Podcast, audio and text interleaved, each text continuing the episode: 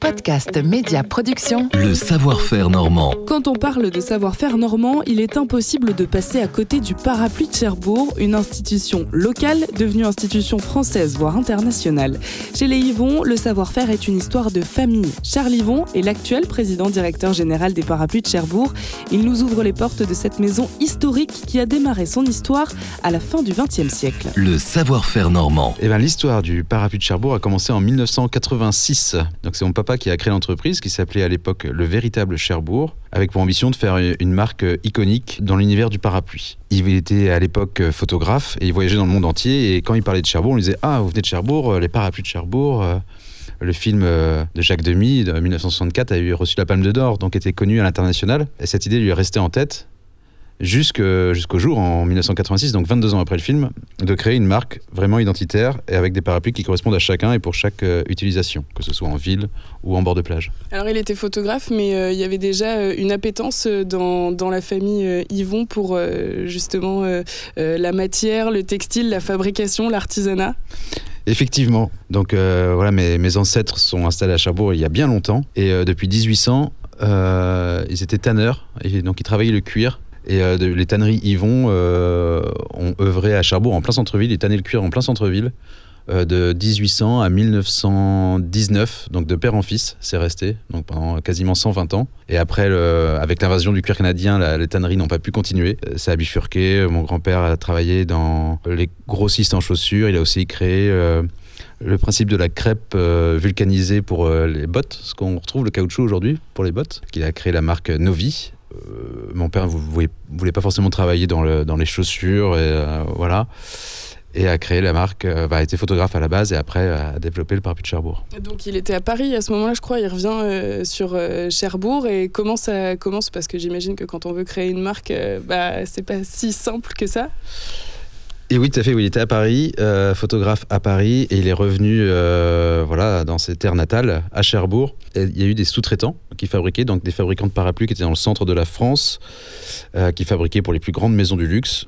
Et il avait fabriqué, on peut dire ça, un cahier des charges très fermé, très dur sur la résistance des produits. Parce que créer une marque de parapluies, c'est bien, mais à, Cherbourg, de temps en temps, il y a un petit peu de vent.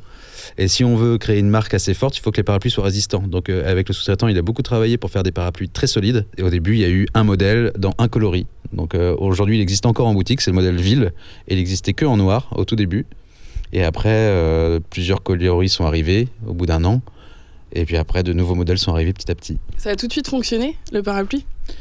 Oui, ça a tout de suite fonctionné parce que le parapluie était résistant et qu'à l'époque, bah, comme aujourd'hui, on ne trouve pas de parapluie solide. Donc, euh, quand on passait euh, alors à Cherbourg, on a le pont tournant. Alors, pour ceux qui connaissent euh, un peu la ville, le pont tournant, de temps en temps, il y a du vent qui, arrive du large et qui retourne tous les parapluies chinois. Il n'y a que le parapluie de Cherbourg qui passait le pont tournant, donc ça fait une pub en local plutôt très forte dès le début. Et mais bon, l'ambition de la marque, c'est pas forcément, c'est d'être en local, ça c'est très très bien. Enfin, c'est ce qu'on veut, être très proche de notre territoire. Mais c'est aussi de s'exporter, d'exporter notre savoir-faire. Et quand on parlait du du pont tournant au Japon, ça parle, ça parle pas forcément aux personnes. Enfin voilà, on dit ah il passe le pont tournant, vous vous rendez compte euh. Mais bon, euh, quand on est à Tokyo, euh, le pont tournant de Cherbourg, ça nous parle pas. Donc on a testé les parapluies en soufflerie. Alors c'est quoi les parapluies en soufflerie? Alors les parapluies en soufflerie, c'est on, a fait un partenariat avec l'Institut aérotechnique de Saint-Cyr-l'École. C'est une grande soufflerie où ils testent des voitures de sport, des ils essayent, aussi des, planchistes, des véliplanchistes, des des skieurs alpins qui testent leur combinaison pour voir leur pénétration dans l'air.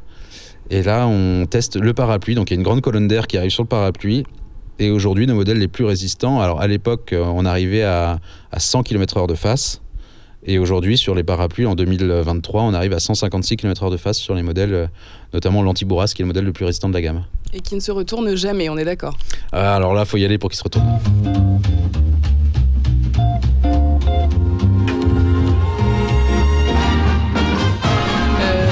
Cherbourg, indissociable forcément euh, du film. Ça a toujours été euh, un avantage, ça, pour vous ou pas forcément? Alors c'est sûr qu'il y a, alors encore plus à l'époque, mais encore aujourd'hui, on retrouve euh, cet inconscient collectif au niveau du parapluie de Cherbourg. Voilà, quand on parle du parapluie de Cherbourg, ça nous parle. Alors il y a des personnes qui connaissent très bien le film, donc ils font le rapprochement directement. D'autres personnes qui n'ont pas vu le film et qui ont entendu parler. Donc voilà, c'est vraiment resté dans leur mémoire. Et aujourd'hui, bah, on essaie de, de communiquer beaucoup sur la marque pour que dès qu'on pense à un parapluie made in France ou un parapluie solide, on pense au parapluie de Cherbourg. Alors vous, vous grandissez euh, dans, ce, dans cette entreprise. Charles, qu'est-ce que vous en dites quand vous êtes euh, jeune, adolescent? Vous vous rendez compte de l'ampleur que, que, ça prend? Alors euh, oui, je suis, né, je suis, né, quasiment en même temps que la création de la marque. Euh, comme ça, ça vous donne à peu près une idée de mon âge. Euh, moi, j'ai fait un parcours plutôt scientifique. Après, j'ai fait l'UFR de sciences. C'était pas du tout dans l'objet de reprendre l'entreprise familiale. Mais votre père, il vous en parlait justement Enfin, c'était quelque... un souhait pour lui parce que j'imagine que quand on crée quelque chose comme ça, on a quand même envie que ça, que ça continue et encore plus dans la, dans la lignée familiale. Oui, bah alors il m'a jamais dit clairement parce qu'il voulait que je sois libre de mes choix euh, professionnels. Quand je lui ai dit, euh, donc il y a un peu plus de dix ans maintenant, que je voulais euh, travailler dans le sens pour reprendre l'entreprise, il était très content, très fier. Et oui, je pense que pour lui, c'est le, le, meilleur moment. Quoi. Et c'est en 2018 que vous reprenez officiellement l'entreprise. Comment ça marche de reprendre une entreprise comme ça? Est-ce que c'est difficile justement? Et reprendre une entreprise, oui, à l'époque, on était une, vraiment une petite dizaine de personnes dans l'entreprise, donc euh, beaucoup de travail forcément de développement.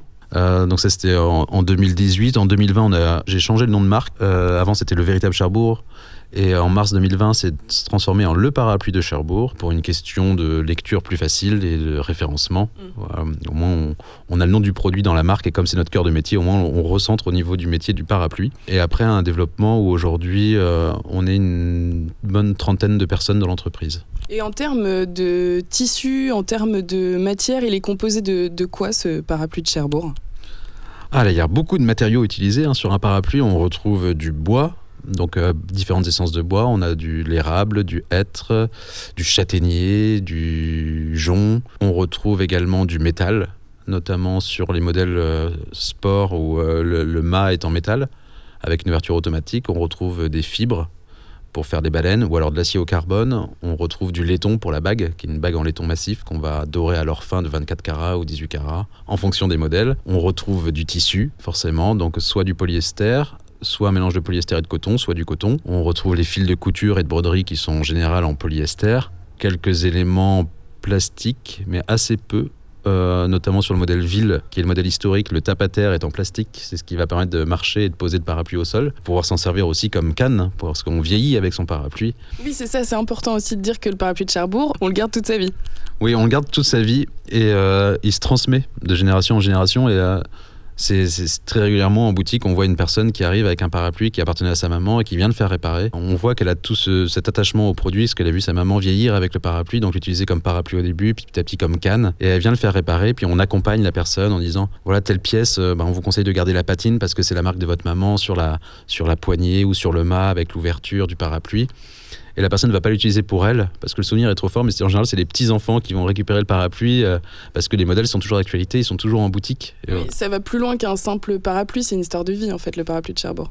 C'est une histoire de vie, c'est une histoire de famille, c'est vraiment un, un, patrimoine familial et on, on souhaite qu'il se transmette de génération en génération.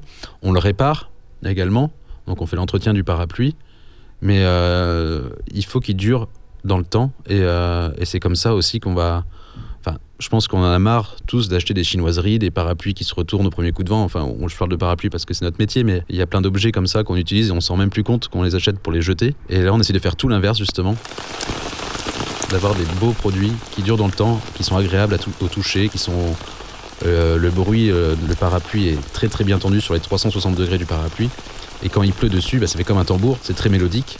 Et visuellement aussi, il y a des couleurs. On a 22 coloris dans oui, la gamme. J'allais vous dire en termes de couleurs, j'imagine que vous renouvelez euh, quand même sans cesse, que vous essayez justement de trouver des nouvelles, euh, des nouvelles couleurs.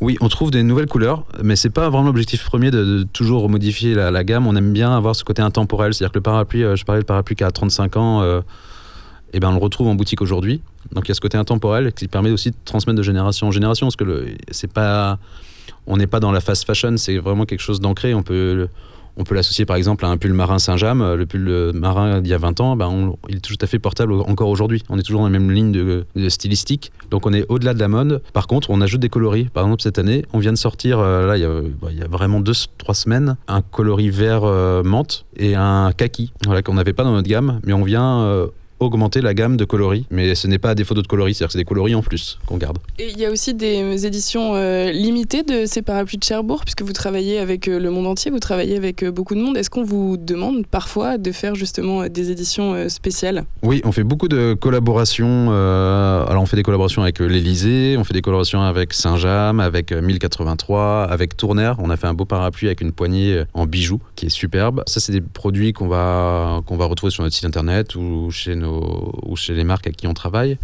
Et on fait aussi également beaucoup de cadeaux d'affaires. Donc on travaille avec des grandes maisons de luxe dans le monde entier qui vont acheter 100, 500, 2000 parapluies pour offrir à leurs collaborateurs ou leurs clients aux couleurs de leur entreprise, mais toujours avec la signature le parapluie de Cherbourg. C'est-à-dire qu'on ne travaille pas en marque blanche, on est toujours en co-branding.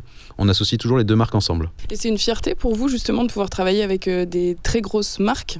Oui, euh, c'est une fierté de pouvoir travailler avec les plus grandes maisons du luxe parce que c'est euh, très dur d'intégrer ces, groupes-là. Euh, les cahiers des charges sont très précis et ça nous permet aussi de nous, structurer en interne parce que quand ils nous demandent beaucoup de choses sur le, RSE, sur les approvisionnements, sur voilà, c'est très très large. Et quand on arrive à la fin à livrer les produits, bah, c'est une fierté pour toute l'entreprise parce que tout le monde est sollicité pour que ce soit pour exporter les palettes jusqu'à fabriquer les parapluies. On fait tout en interne, donc c'est une fierté pour toute l'entreprise. Les salariés qui travaillent ici, qu'est-ce qu'ils pensent du fait de travailler ici dans une institution locale? Bah, je pense que le mieux c'est de leur demander.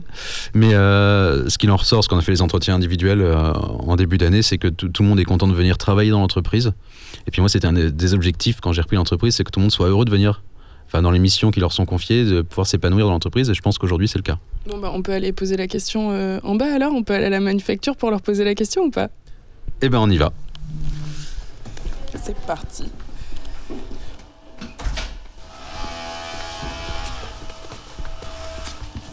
Euh, Marjorie, vous, vous êtes chef des ordonnancements de fabrication. Euh, c'est quand même un sacré euh, statut, ça veut dire quoi finalement?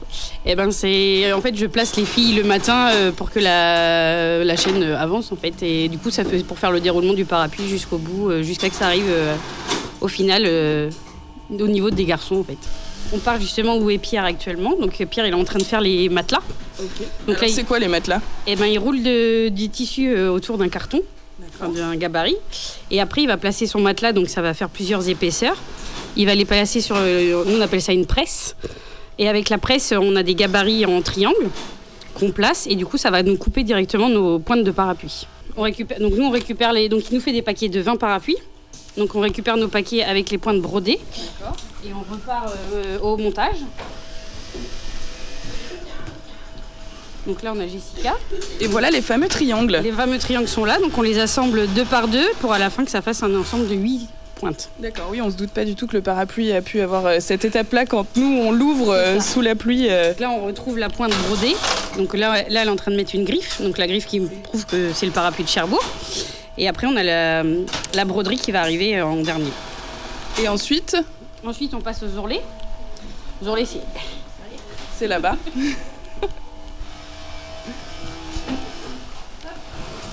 c'est Marilyn qui nous fait les ourlets. Marilyn, est-ce que vous êtes fière de travailler dans cette entreprise des parapluies de Cherbourg? Bah oui, bien sûr.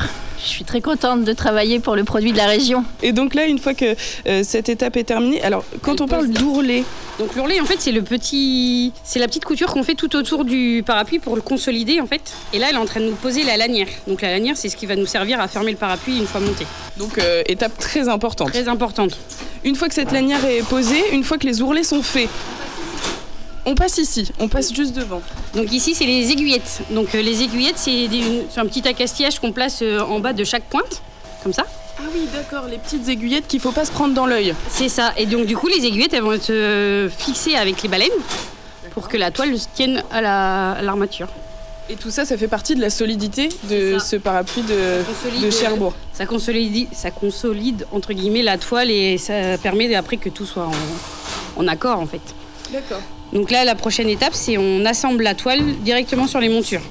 Et donc là, c'est le travail de, Marie, c'est ce qu'elle est en train de, c'est ce qu'elle est en train de faire. Donc là, elle est en train de faire des villes. Donc les villes, il y a deux coutures par baleine.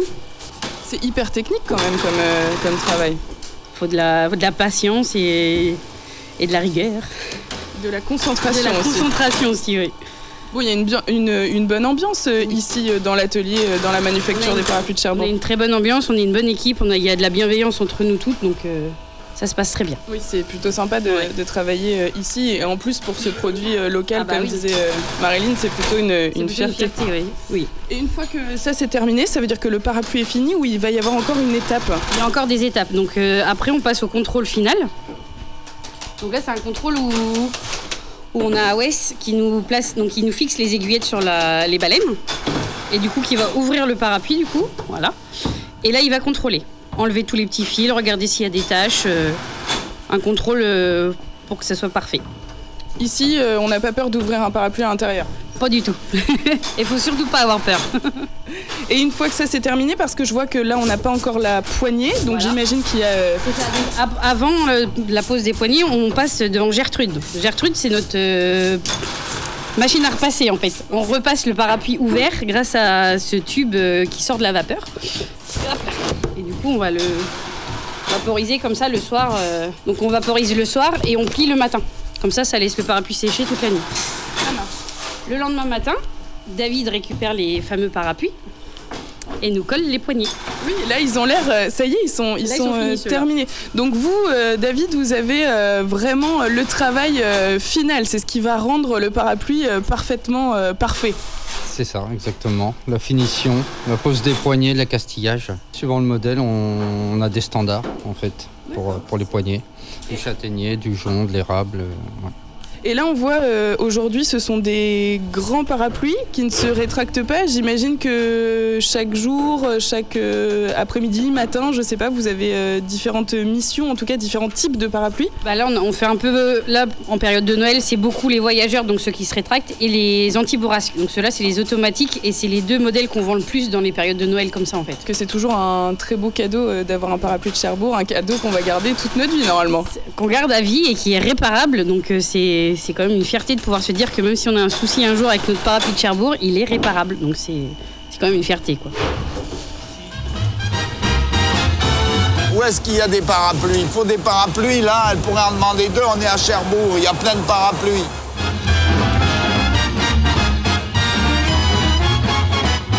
Alors Emmanuel, là on est euh, dans la boutique, on est finalement à la fin de la chaîne. Est-ce que vous pouvez nous la décrire, euh, cette boutique des parapluies de Cherbourg, la manufacture euh, devant laquelle on passe peut-être tous les jours? Je vois le Milady, le Demoiselle, tout ça ce sont les noms de parapluies qu'on a autour de nous? Oui, c'est ça. Les noms, chaque modèle est différent. Il y a le modèle femme, le modèle homme, euh, l'antibourrasque, le voyageur qui est un parapluie pliant, qui est plutôt en général pour les femmes. Dans le sac à main, il a un côté pratique parce qu'il est petit. Oui, j'allais dire modèle homme, modèle femme, c'est quoi la différence? C'est ça, c'est que... Bah, le voyageur, on le conseille souvent pour la femme, pour le côté pratique, le sac à main. Et le sport, je vais vous montrer. Ah oui, montrez-moi le sport. Pour le coup, euh, euh, le voyageur, c'est vraiment pour une personne. Que le sport, il est, plus- il est un peu plus lourd, donc on le conseille plutôt pour les hommes. Et il est très grand. Ah oui. Vous voyez? Donc on peut mettre euh, son épouse euh, Son juste chéri, à sa côté. chérie, oui. euh, ses enfants. euh, oui, parce qu'il a un sacré diamètre Oui. celui-là. et encore, euh, on a encore plus grand. On a le, on a le palace. on a différents modèles pour bah, toute tranche de prix, chaque couleur, goût différent. Alors vous, c'est une fierté, Emmanuel, justement, de Bien travailler ici, dans cette entreprise. Bien sûr, c'est plus qu'une fierté. C'est une belle maison, c'est un prestige, euh, c'est un honneur même de travailler euh, chez, chez les parapluies de Cherbourg. Euh, on arrive dans la période de, de Noël, là, une grosse période évidemment euh, pour vous. Je crois que vous faites euh, des broderies, on peut personnaliser son parapluie. Oui, bien sûr. Donc les initiales jusqu'à 3, chaque couleur différente pour le parapluie qu'on veut. On peut même mettre là en cette saison de Noël une broderie, une initiale avec un petit cœur. On peut tout faire. on peut tout faire. Formidable. Donc on vient vous voir si on a envie de trouver son parapluie, le parapluie qui nous convient, parce que j'imagine que aussi euh, en fonction de sa personnalité, en fonction de son mode de vie, euh, euh, on prend pas le même parapluie. Bien sûr, euh, chaque parapluie euh, va à sa personne, chaque couleur, chacun ses goûts. Donc, mais on a de tout. Et justement, il faut venir chez nous. C'est le moment de faire plaisir. Noël arrive, d'offrir un super parapluie de Cherbourg. Donc, ben, on en a pour tous les goûts, pour toute personne. Donc, faut pas hésiter. On a un stock incroyable. Donc, Et encore une une fois, on le garde toute notre vie. Exactement. Et on peut toujours le réparer. euh, même les anciens modèles, ils sont réparés chez nous. euh, donc euh, justement, il faut venir chez nous. Le parapluie de Cherbourg, bien plus qu'une histoire de pluie ou de temps, une histoire de famille qui va au-delà des liens du sang. Alors vous savez ce qu'il vous reste à faire, investir dans cet objet qui ne perdra jamais de sa valeur. Podcast Média Production. Le savoir-faire normand en podcast et réécoute sur podcastmediaproduction.com.